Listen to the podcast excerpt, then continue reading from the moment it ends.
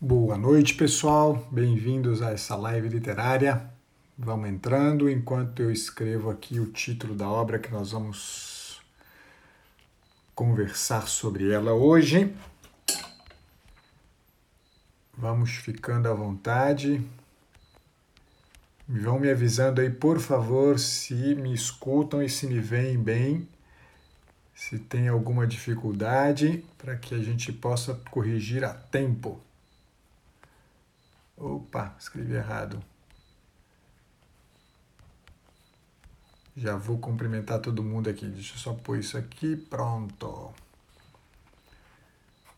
Estão me escutando bem, pessoal? Estão me vendo bem? Volta aqui, comentário. Tudo certo. Obrigado, Suelen. Bom, pessoal, bem-vindos a essa live literária.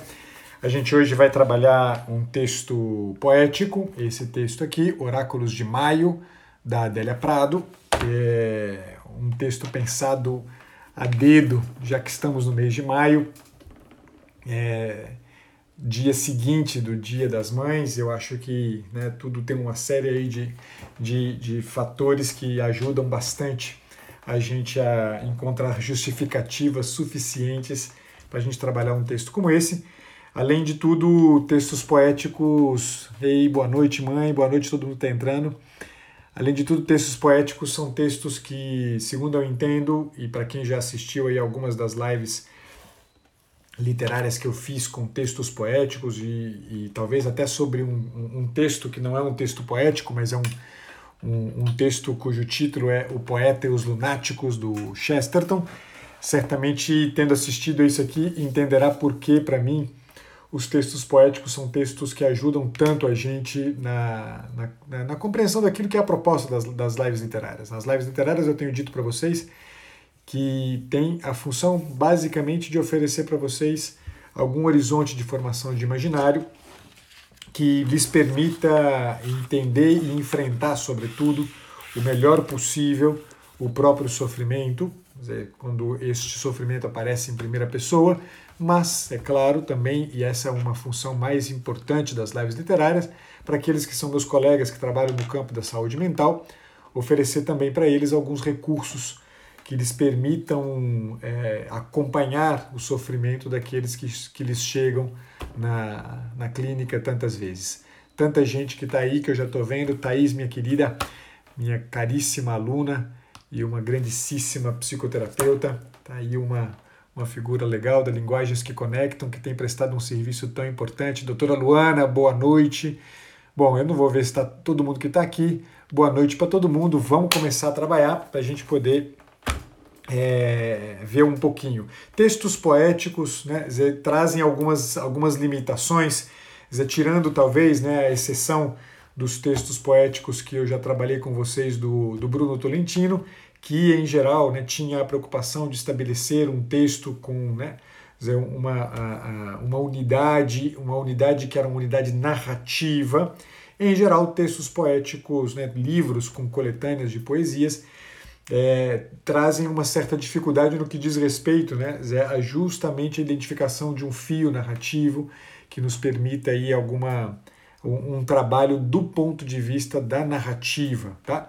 Porém, é, em vista justamente da profundidade com a qual abordam certos temas, os textos poéticos me parecem ser bastante úteis né, para que a gente seja capaz de ter uma compreensão é, de um realismo mais, é, é mais verdadeiro, eu ia dizer de um realismo mais real, né, é, apesar do evidente é, pleonasmo da, né, da, da, expressão, a, a, a, a verdade é exatamente essa. Né? A poesia permite-nos entender melhor a realidade, porque nos mostra a realidade tal como ela de fato é. Olha só o meu amigo Jonatas aí também. Muito bem, todo mundo que está chegando aí, bem-vindos para todos. Sim, estão é, me perguntando se as lives ficam salvas. Eu agora, inclusive, eu não sei porque o, o Instagram não permite mais que as lives fiquem no, nos stories naquelas 24 horas, tá? Pelo menos para mim isso não é mais possível de forma que a, as lives é, estão ficando todas salvas no IGTV, tá? E eu continuo mantendo as lives também disponíveis no Spotify, tá? Eu tô devendo duas ou três lives aí dentro. Não, na verdade não, não tô mais não. Eu, eu mentira, eu tinha Eu estava devendo até sábado a, a inclusão das últimas lives, seja literárias, seja as lives é, da terça-feira, mas já estão disponíveis já no Spotify. Eu tenho três canais no Spotify: o canal Ser Homem, Arquétipos de, da Masculinidade, Lives Literárias e o canal de Maturidade. Estão todas lá. É, o conjunto inteiro de lives está todas disponíveis lá para aqueles que quiserem assistir. Bom, nós vamos falar hoje então desse livro, Oráculos de Maio, da Adélia Prado, uma obra de 1999 é, escrita depois de um período longo em que Adélia Prado ficou, inclusive, é, em silêncio. Né? Ela passou aí alguns anos em silêncio. É, e eu vou falar sobre isso daqui a pouquinho. Mas vamos falar um pouquinho sobre Adélia Prado, que é uma figura que dispensa grandes comentários e grandes apresentações biográficas. É, mas acho que aqui vale a pena, assim, pelo menos alguns relances aí biográficos dela, para que vocês tenham um pouco uma ideia, para aqueles que não conhecem. É, que não conhecem, eu digo que certamente estão perdendo muito, né? perdendo muito mesmo. E para aqueles que já conhecem, de fato, a Adélia Prado dispensa grandes comentários. Mas é, vamos lá, Adélia Prado, o nome dela de fato é Adélia Luísa, desculpa, Adélia, Adélia Luzia Prado de Freitas. Ela nasceu no ano de 1935 em Divinópolis, filha de João do Prado Filho e de Ana Clotilde Correia. Ana Clotilde Correia morreu quando Adélia Prado tinha 15 anos de idade e o João de Prado Filho, pai de Adélia Prado, morreu no ano de 1972, um ano, um ano antes da, da, da, da finalização daquele que foi o primeiro livro lançado por Adélia Prado, o livro Bagagem. Livro esse que foi terminada, né, a, a, foi concluída a, foi concluída a sua escrita no ano de 1973, um ano depois da morte do seu pai, João de Prado Filho, mas que só foi publicado três anos depois. É, de fato, esse período aí, né, essa, essa janela de tempo entre a, a, finalização dos manuscritos e a publicação, no ano de 1976, é, se deveu fundamentalmente né, pelo, pelo fato de Adélia Prado ser uma ilustre desconhecida, então, e é, ela tomou como iniciativa enviar os manuscritos para o Afonso de Romana Santana, é, de Romano Santana, que, muito impressionado com os manuscritos da obra Bagagem, é, encaminhou a obra para o Carlos Drummond de Andrade, que, impressionadíssimo também com a, a qualidade do texto, é, sugeriu né, a, a, imediata publicação da obra, o que ocorreu de fato no ano de 1976. Daí para frente, Adélia Prado manteve uma frequência de publicação bastante é, frutífera, a sua produção poética e, e também né, a produção é, em prosa, e até que no ano de 1987 ela começa a escrever o livro intitulado O Homem da Mão Seca. É, e ela começa a escrever esse livro, pouco depois ela entra é, num, num, processo de depressão que é, de certa maneira, tem um impacto sobre a sua produção na medida em que ela diminui é, drasticamente a quantidade de obras publicadas e ela volta a escrever apenas no ano de 1999 e os livros que ela publica então no ano de 1999 são Oráculos de Maio e é, Coração Disparado. Né? São as duas obras que ela publica no ano de 1999. É muito interessante é, é, é, esta é uma informação importante para a gente, porque é, eu já tive a oportunidade, a Adela Prado, uma pessoa é, relativamente próxima, com quem eu tive a graça de compartilhar alguns momentos muito próximos na minha casa, é, em Belo Horizonte, eu tive a oportunidade de recebê-la algumas vezes no jantar.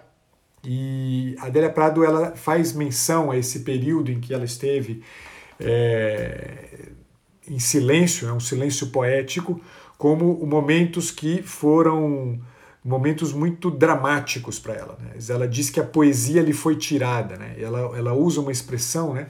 dizer, há momentos em que Deus me castiga tirando-me a poesia. Né? É, e esse, esse tirar a poesia faz com que, segundo ela, ela olhe pedra e veja pedra. Né? Essa expressão né, é muito utilizada, muito recorrente na boca de alguns né, que trazem à tona aí a, a, obra poética da Adélia Prado ajuda a entender um pouco né, o significado e o valor e o peso que a palavra e a poesia têm é, na vida da Adélia Prado. Né? O silêncio a que ela esteve submetida durante tantos anos é, foi um silêncio que para ela foi né, um, um, uma espécie de noite escura, né?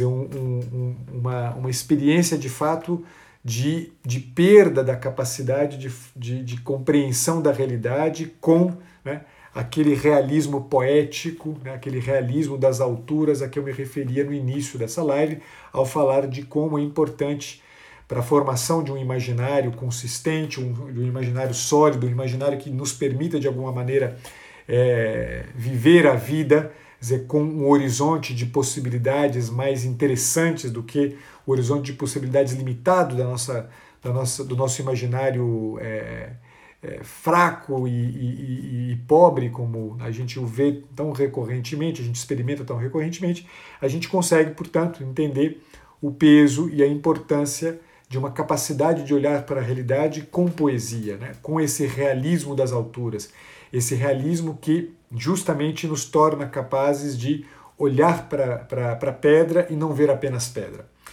É, segundo a Adélia Prado, esse período aí de, de anos né, nos quais ela ficou sem produzir com a frequência com a qual ela produzia, e sobretudo entre 94 e 99, foi um período de absoluto silêncio em que ela não produziu nada. Ela, nas próprias palavras, dizia que foi um período de profunda desolação. É, e ela diz, né, são estados psíquicos que acontecem trazendo o bloqueio, a aridez e o deserto. Né? Então foram anos de deserto. Bem, é, eu tenho sempre um problema né, quando eu tenho obras como, como esta. Né, acho que uma das, a primeira live literária que eu fiz foi sobre uma obra da Sofia de Mello Brenner Anderson, é, que tem uma característica muito parecida, apesar de, inclusive, lá essa característica ainda ser potencializada, tendo em vista que é uma obra que é na verdade, uma, uma, uma, uma coletânea de poesias da Sofia, é, feita por um editor, ou seja, né, usou ali como critério né, de inclusão das obras muito mais um gosto do, do, do, editor.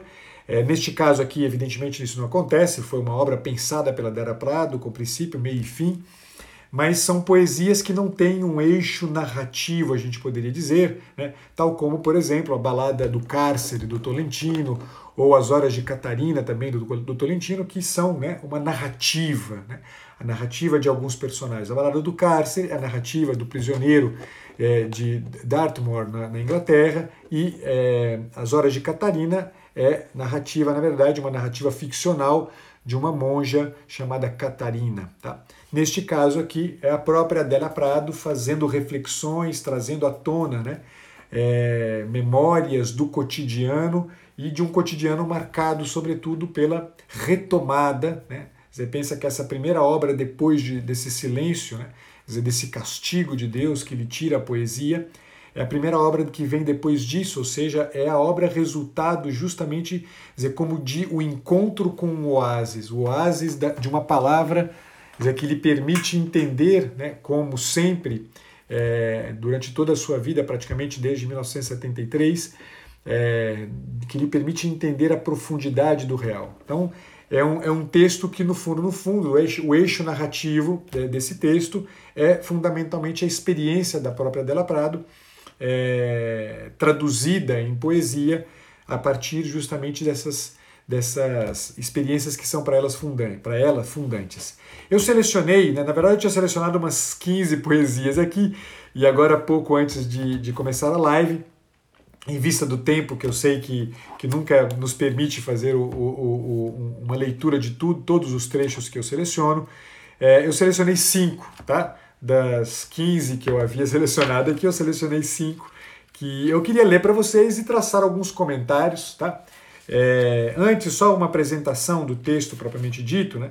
Dizer, a obra da, da Délia Prado é uma obra que está dividida em seis partes distintas. A primeira se chama Romaria, é a parte mais extensa é, da obra. A segunda parte se chama Quatro Poemas no Divã e, como o próprio título da, da parte já diz, é formada por apenas quatro poemas. Em seguida vem a parte chamada Pousada, que também é formada por quatro poemas. Depois vem a, a, a parte que se chama Cristais, a quarta parte, que tem seis poemas. Em seguida vem uma a, quinta parte se chama Oráculos de Maio, também com, com na verdade com sete poemas e uma, e uma última parte que na verdade é formada por um único poema que se chama Neopelicano, tá?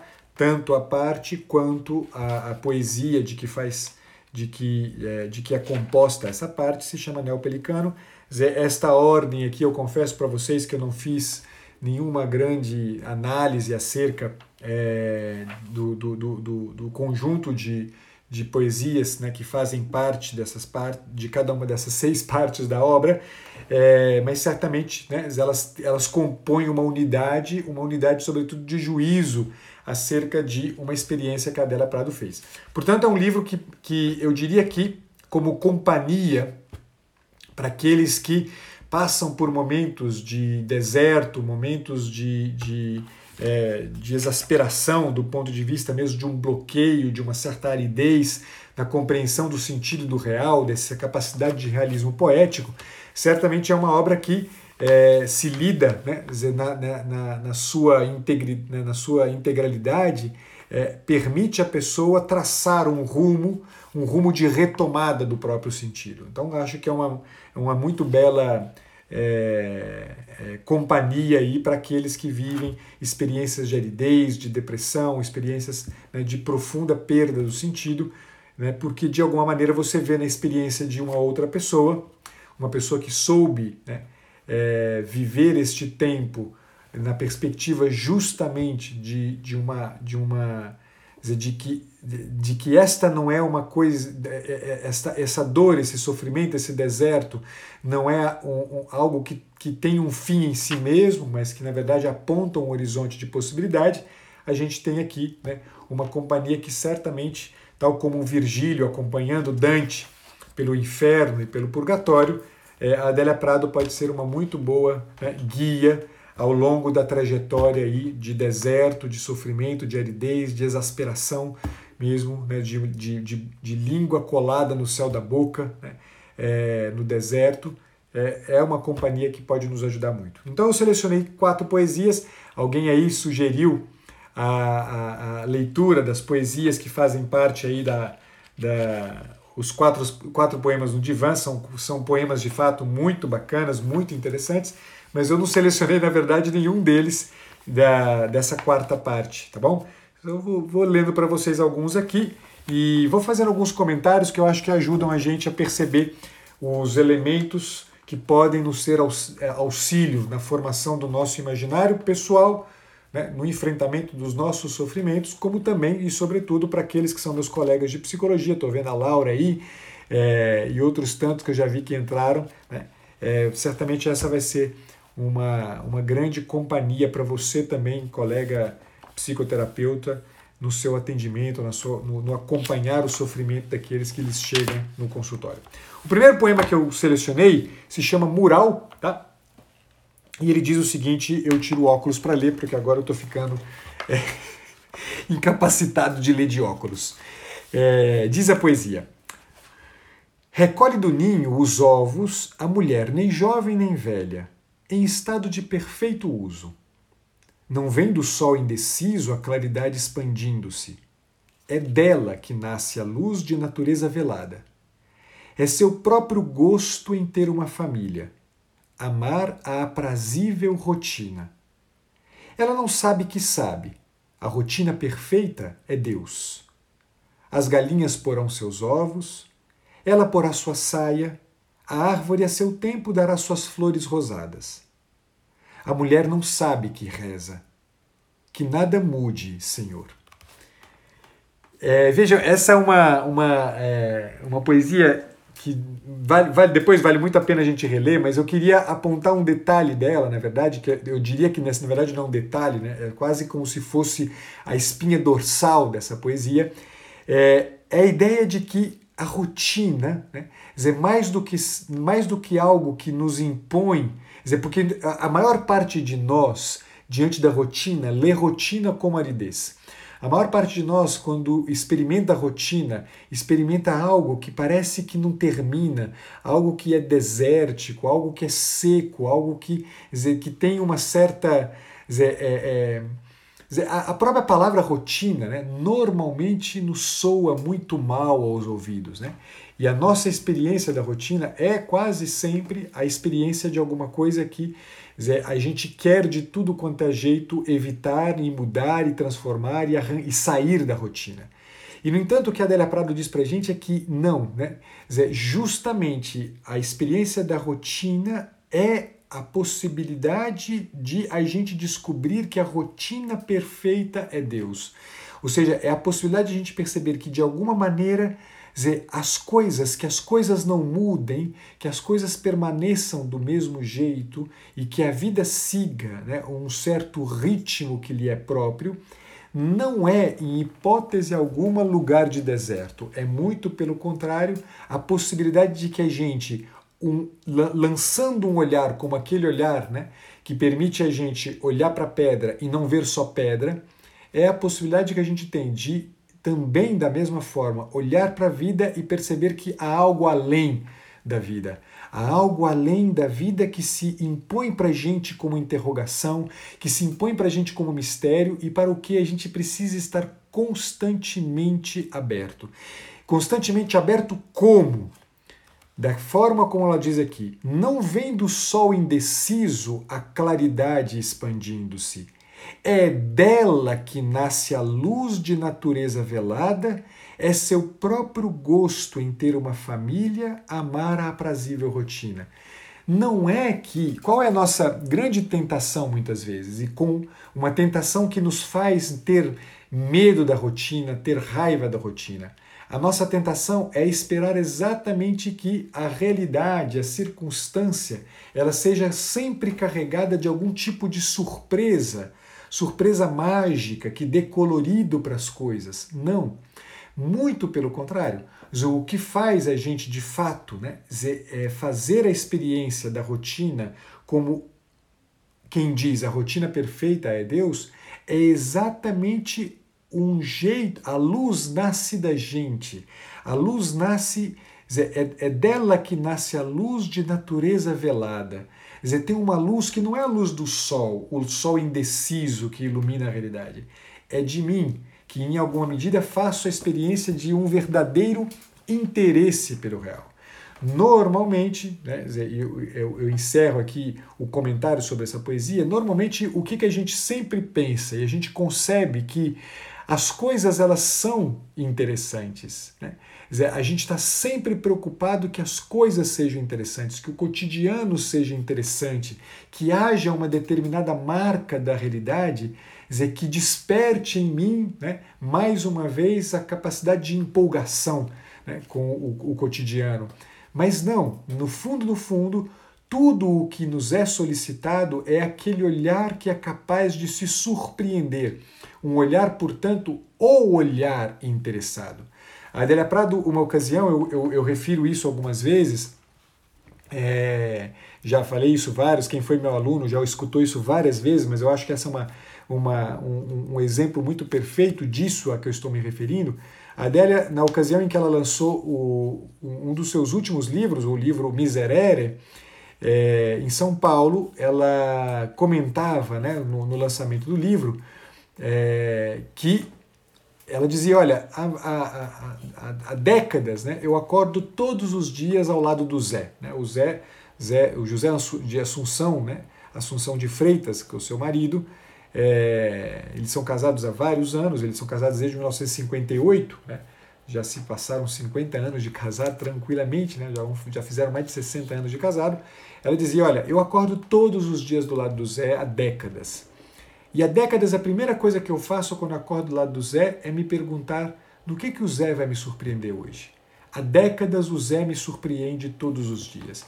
Não é que o Zé, né, ele rompa a cotidianidade. Não é que o Zé ele rompa a rotina com né, vestindo cada dia uma máscara diferente.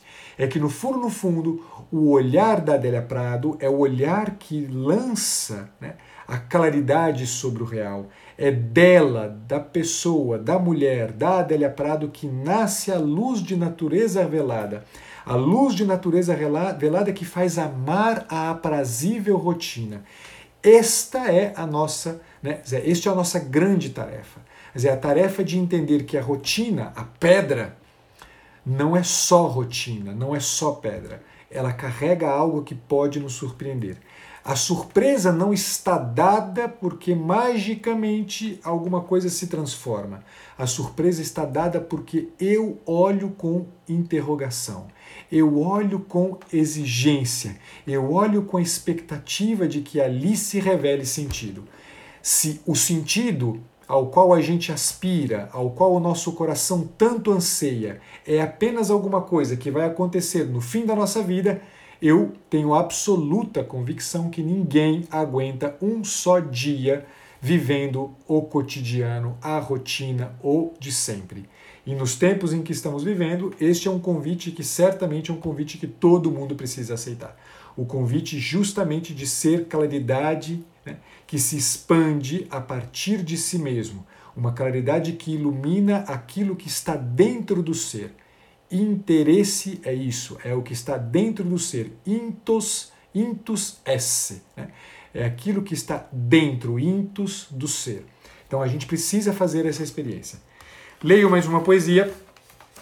Vou avançando, tá? Depois aí a gente pode é, tentar, se sobrar tempo, a gente pode falar um pouco mais. A segunda poesia é, se chama Meditação do Rei no meio de sua tropa. Então vejam que né, a, a é, Trata-se aqui da reflexão de um rei no meio de sua tropa. Diz a poesia: Só à conta de biógrafos pertencem os grandes feitos de homens memoráveis. Biografias são desejos, ainda dos mal, as dos malfeitores e as dos santos. A vida, a pura, a crua e nua vida, é cascalho, teatrinho de sombras que a mão de uma criança faz mover. Como aves migrando a estações mais quentes, a comando invisível, prosseguimos. E perfilados, somos até felizes. Esta é uma, uma poesia que, é, que, que para mim, é, é uma ajuda e tanto para a gente poder, né, como psicoterapeuta em especial, mas cada um de nós certamente tirará um enorme, tirará um enorme proveito disso, né? Dizer, sobretudo do olhar para a própria vida, da, pra, olhar para a própria narrativa, olhar para a própria biografia. Muitos de nós né, dizer, avalia, cheio de vergonha, né, avalia, né, subavalia a própria história em razão de eventos que sim, né, dizer, são, são passíveis de culpa e de acusação. É, e né, se, se pergunta né, como a minha história pode ser uma história uma história que, uma história que de fato né, eu assine embaixo. Né? Como a minha pode ser a história de alguém que deixa uma marca né, no mundo. Né? Como a minha pode ser a história de alguém que aceita né, a, a, própria existência e a vive com, a, a com completa, né, com entrega completa de si, né, a vive integralmente como lugar de realização. É, na verdade, mais uma vez, tem muito que ver com a primeira que eu li para vocês, é mais uma vez a ideia de que eu preciso partir do pressuposto que a vida, a pura, a nua, a crua, a, a crua e nua vida é cascalho. É teatrinho de sombras que a mão de uma criança faz mover.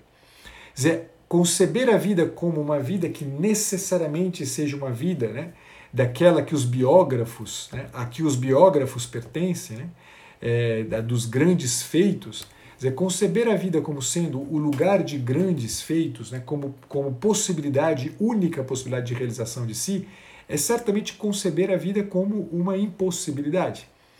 Dizer, o que não quer dizer que os anseios de uma vida que seja deixe, mar, deixe marcas na história é, devam ser apagados. O que quer dizer mere simplesmente é que a tua vida de dona de casa, a tua vida de funcionário da empresa que trabalha ali fazendo um, um, um, cumprindo uma função que aparentemente não tem lá grandes, né, grandes impactos na história do mundo, é uma vida que pode ser vivida exatamente como impacto histórico, exatamente como lugar de manifestação da verdade, porque busca a verdade, encontrando a verdade, se deixa moldar pela verdade. Uma vida de alguém que entendeu que é, a morte, a, a perspectiva da morte imposta também exige uma reflexão, uma, uma, uma avaliação da própria história, na perspectiva do retificar a própria história ou ratificar a própria história. Quer dizer, uma vida como esta é uma vida que deve ser entendida como o cascalho que me é dado ao viver. O cascalho de quem, em alguma medida, como aves migrando a estações mais quentes, deixa-se comandar por algo invisível que te faz perseguir, desculpa, prosseguir perfilado com outras pessoas como você e descobrir ali, numa vida simples, a possibilidade da, da felicidade.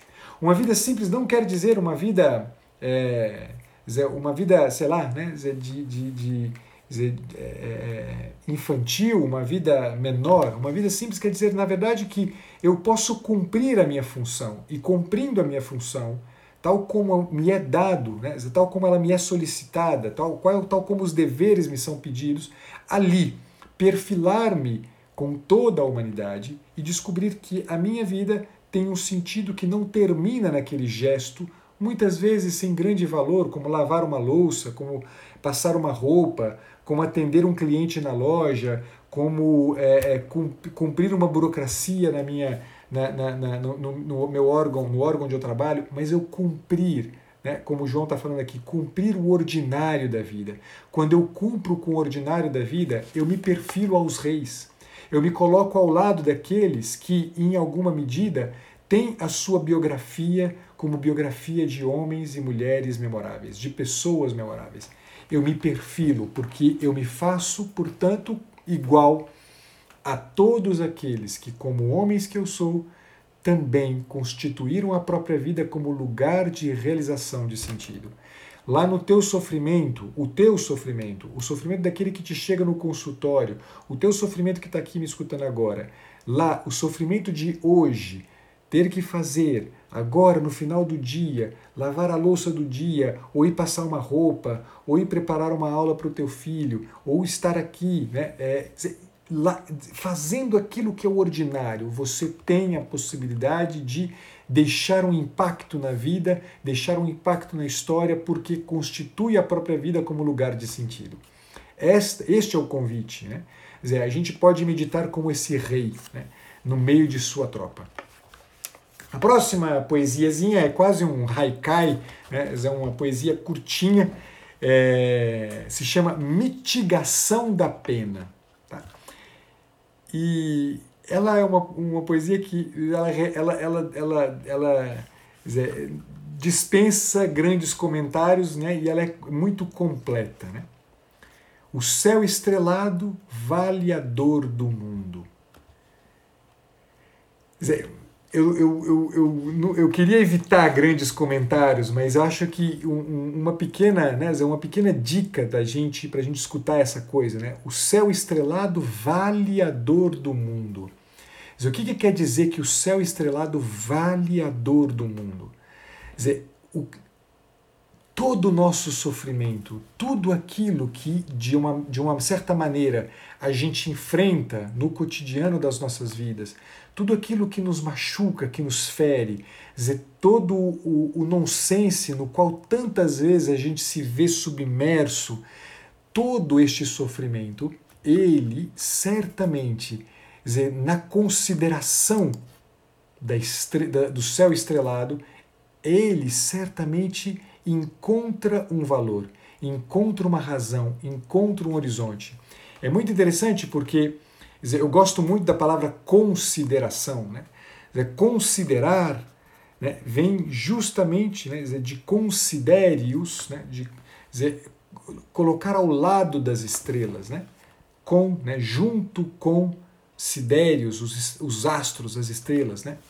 É, a dor, a nossa dor, a tua dor, a dor daquele que chega no teu consultório, ela precisa ser considerada ela precisa ser vista na perspectiva mais alta. Se eu vejo a dor, se eu experimento a dor apenas no achatado de uma existência horizontal, de uma existência totalmente determinada, dizer, pela busca de prazeres físicos, pela busca de satisfações psíquicas, eu lhes digo, certamente todo sofrimento aponta para o nonsense, aponta para a completa falta de sentido. O sofrimento, ele precisa ser colocado, a dor precisa ser colocada sempre numa perspectiva mais alta. Eis o realismo das alturas. O céu estrelado vale a dor do mundo. É lá, no céu estrelado, que eu vou encontrar o valor do meu sofrimento. É numa consideração, é colocando a minha dor né, junto das estrelas que eu vou fazer efetivamente uma experiência de que até mesmo o meu sofrimento, até mesmo a mesquinharia da minha vida, ela tem a possibilidade de participar da história do mundo. Olha quem está aí, grande Inês Carrieres, bem-vinda, minha cara. Que bom tê-la tê aqui comigo. É, vamos lá. Quarta poesia que eu selecionei para vocês. Essa é, para mim, certamente a, a, a, a, pérola desse, desse livro. Eu, eu, na verdade, eu fico sempre, né? Cada vez que eu releio essa obra, eu encontro uma nova pérola, mas essa aqui, dessa vez, me, me prendeu de um jeito. É, enfim, eu acho que ela, no fim, é o, é o, o, o, o, quase como se fosse o norte, né? o, o o, o fio né, de unidade de toda, de toda a obra. Chama-se Teologal. Tá? E diz o seguinte: agora é definitivo. Uma rosa é mais que uma rosa. Não há como deserdá-la de seu destino arquetípico. Poetas que vão nascer passarão noites em claro, rendidos à forma prima. A rosa é mística. Pessoal, essa, é, essa é uma poesia que requereria da gente uma, uma análise quase teológica, de fato. Né? Não é à toa que Adélia Prado lhe, lhe dá este nome, teologal. Né? É, ou seja, é, é, palavra de Deus, né? é, é, um, é uma, é, um, é, alguma, é algo que aponta para a gente, é uma palavra para a qual, quando a gente olha a gente vê Deus. Né? Esta é a questão, teologos. Né? Nós estamos diante de uma poesia que, de uma maneira muito clara, pela própria Adélia Prado, aponta para a gente realidades que não são realidades apenas né, da pedra, apenas do cotidiano, da galinha que põe seus ovos, da mulher que põe sua saia. Dizer, nós estamos nós estamos indo para além dessas realidades. É nestas realidades, olhando essas realidades, encarando a rosa, encarando a pedra, encarando a galinha que põe seus ovos e a mulher que põe sua saia, encarando esta realidade, eu vejo uma palavra lançando o meu olhar para cima. E não só analogos, né? um olhar para cima, mas teologos, ou seja, um olhar que me lança para muito para cima, para a sobrenaturalidade. Me lança exatamente para a experiência do encontro com nada mais, nada menos do que com o próprio Deus. Agora é definitivo, uma rosa é mais que uma rosa. Não há como deserdá-la de seu destino arquetípico. Poetas que vão nascer passarão noites em claro rendidos à forma prima. A rosa é mística. Eu poderia me arriscar algumas, algumas né, dicas de compreensão, mas eu, eu devo dizer, né, acho que uma primeira coisa importante né, para aqueles que não têm tradição católica é o mês de maio né, é um mês que é consagrado né, à Virgem Maria, né, a Nossa Senhora. É, daí, inclusive, né, que a gente faça a celebração do Dia das Mães justamente no mês de maio, né, no segundo domingo de maio, quase sempre que isso acontece. É, não é por uma questão meramente comercial, como se costuma dizer por aí, mas tem muito que ver exatamente com o fato que o mês de maio inteiro, o mês das noivas, né, é, no, é, um, é um mês né, carregado de muitas experiências significativas né, no, no, no hemisfério norte, é, é, a primavera, é o auge da primavera. É, ou seja, tem uma série de elementos né, que fazem nos pensar exatamente né, no como é, é, a mais pura verdade, que não dá mais para dizer dar a rosa de seu destino arquetípico. Qual é o destino arquetípico da rosa? É ser né, é sinal místico né, é, de alguma outra coisa, é ser rosa mística. Ou seja, é ser nada mais, nada menos do que a, a, a reverberação, é como se fosse o eco de um Fiat é, é, é, anunciado dois mil anos atrás, dois mil e tantos anos atrás, pela, né, pela Virgem Maria. Dizer, a, o que a Adélia Prata está dizendo para a gente é que, dizer, neste detalhe da realidade, dizer, no olhar para a rosa, eu consigo retomar um dos mistérios maiores da existência humana. O mistério segundo o qual o próprio Deus decidiu ter uma mãe e se fazer carne e armar definitivamente na história humana a sua tenda, vindo habitar entre nós e aqui permanecendo para toda a eternidade. Dizer, esta experiência né, faz com que a gente consiga descobrir o horizonte que nos permite justamente olhar para a nossa vida, olhar para a nossa existência, olhar para o nosso sofrimento, olhar para o cotidiano e para a rotina e descobrir no cotidiano, na existência, no sofrimento, algo para além de cotidiano, sofrimento e é, uma mera existência achatada. É disto aqui que nós estamos falando. A gente precisa encontrar na realidade aquele ponto da realidade que nos permite ampliar a nossa compreensão da realidade. E este ponto certamente é o destino arquetípico da rosa.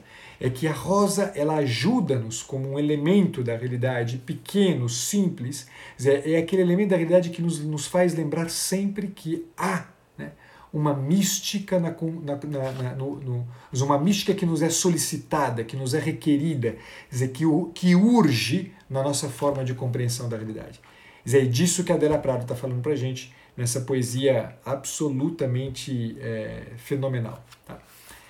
Última de todas as poesias, é eu leio a última poesia né, do, do, do, livro Oráculos de Maio, que se chama Neopelicano. Tá?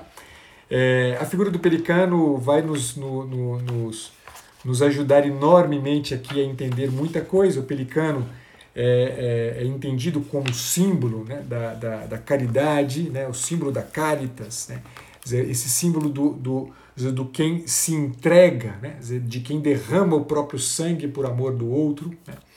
É, é, um símbolo eucarístico, né? o pelicano é o símbolo eucarístico, ou seja, a, a, a experiência, né? a Eucaristia com o sacramento é né? a, uma, uma, uma experiência que nos permite entender o que significa que alguém possa me amar tanto ao ponto de entregar a sua vida pela minha salvação. Ele paga o preço né, da minha redenção, ele paga o preço da minha salvação, entregando e derramando o seu próprio sangue. Dizer, o, o, a Eucaristia, o pelicano entendido como, como é, símbolo né, da, da caridade, da suprema caridade divina, ele fala disso. A Adélia Prado ela está dizendo, ela está falando aqui, ela está chamando essa poesia de neopelicano dizer, tem um novo pelicano. Que pelicano é este? Eu leio para vocês, vocês vão entender quem é né, o neopelicano, que inclusive está na capa do livro, é, e vocês vão entender. É, um dia, como vira um navio para nunca mais esquecê-lo, vi um leão de perto. Repousava, a ânima bruta indivídua, o cheiro forte, não doce, cheiro de sangue a vinagre, exultava, pois não tinha palavras e não tê-las prolongava-me o gozo. É um leão. Só um Deus é assim, pensei. Sobrepunha-se a ele um outro e novo animal, radiando na aura de sua cor maturada. Tem piedade de mim, rezei-lhe, premida de gratidão, por ser de novo pequena. Durou um minuto a sobre-humana fé. Falo com tremor. Eu não vi o leão, eu vi o Senhor. Povo, é, o convite fundamental dessa live de hoje é justamente que a gente aprenda um olhar como este. O convite fundamental da live de hoje para você que sofre, para você que, que tantas vezes se viu né, envolto na incompreensão sobre a própria história, dizer, no, no, meio de um sofrimento, que seja lá que nome que você deu a esse sofrimento, que você tenha o chamado de depressão, que você o tenha chamado de perda do sentido da vida, que você o tenha chamado pura e simplesmente de neurose. Para você que é meu colega psicoterapeuta, é, o convite que, que a gente precisa aceitar com a poesia em geral, mas esta poesia que eu, estas poesias que eu li para vocês hoje, é justamente o convite de aprender a dirigir o olhar para a realidade como a Adélia Prado ensina para gente. Ela, que por cinco anos esteve né, fazendo a experiência do castigo, né, é, um castigo de Deus que lhe tirou a poesia e fazia com que ela, ao olhar pedra, visse apenas pedra. De repente, ela se vê agraciada com a possibilidade de, no encontro com um leão, descobrir de novo a graça de um amor que lhe salva a vida, que derrama o seu próprio sangue para lhe salvar a vida. Ela encontra de novo a possibilidade de, olhando para um leão, dizer: Eu não vi o leão, eu vi o Senhor. Por que isso pode acontecer? Porque, de uma certa maneira, ela percebe naquela realidade a chance de ela de novo encontrar na relação com o real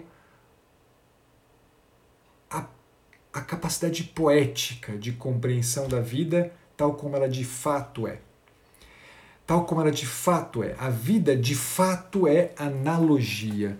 A vida ela é de fato né, espaço de teologia. A gente poderia dizer aqui, né, sem muitas é, grandes divagações teológicas ou filosóficas, não é, este, não é esta a função.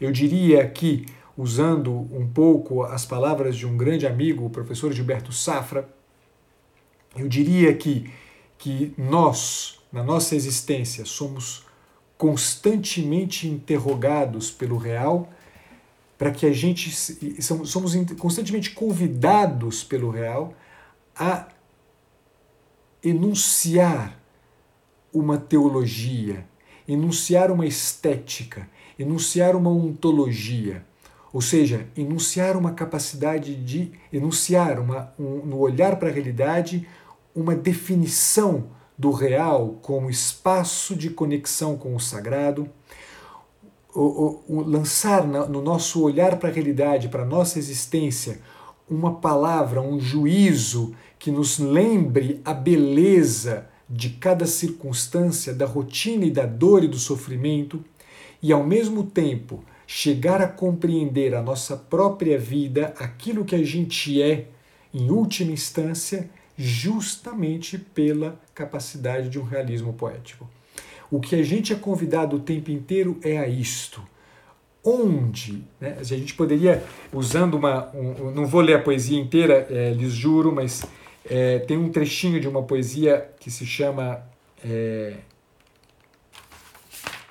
Esvotos, que é uma poesia maravilhosa, eu tinha marcado, eu desmarquei, deixa eu só pegar aqui a Esvotos de novo. Tem um, um trechinho que é exatamente isso que me interessa. É, vou ler só esse primeiro, primeiro, essa primeira parte.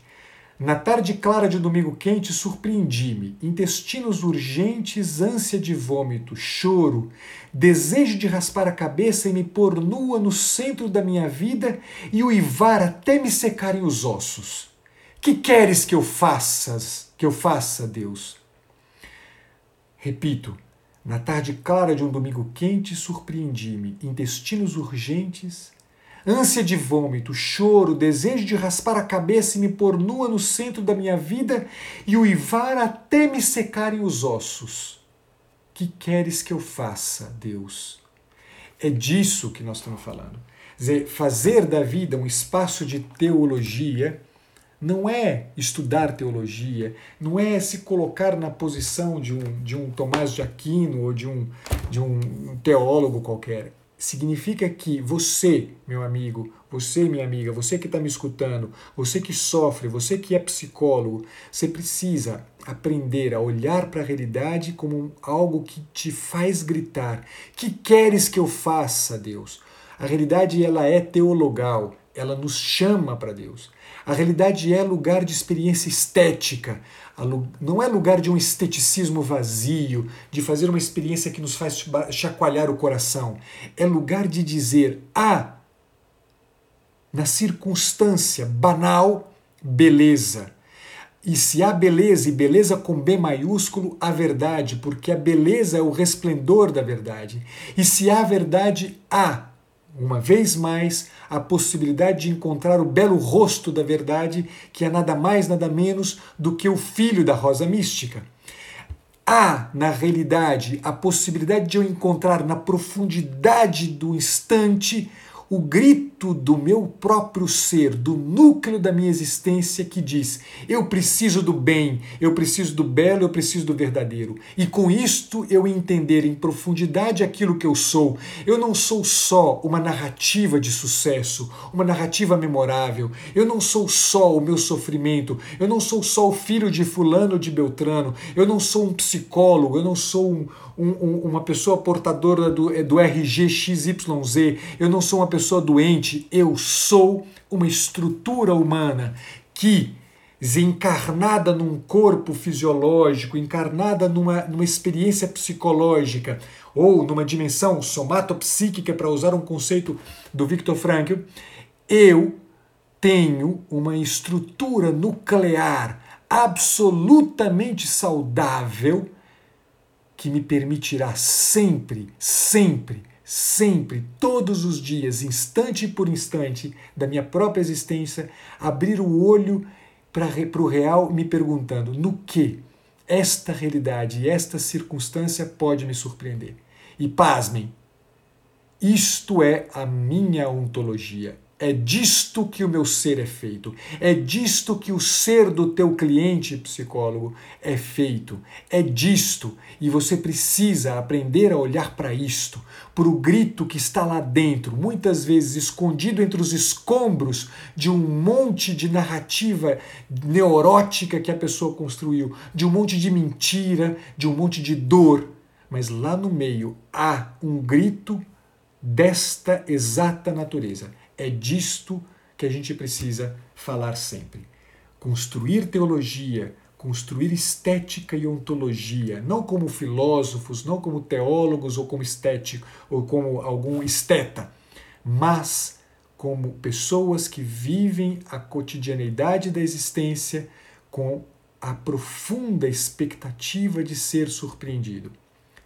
E selo, selo cotidianamente instante por instante, no que esta circunstância pode me surpreender? No que esta dor pode me surpreender? No que esta rotina pode me surpreender? No que estes olhos que eu encontro todos os dias ao meu lado, na minha casa, da minha esposa, dos meus filhos, do meu esposo, no que este olhar pode me surpreender? Esta é a pergunta que a gente tem que se fazer, porque a nossa nosso ser é feito disto da urgência de encontrar no cotidiano e no instante um sentido para a nossa própria existência.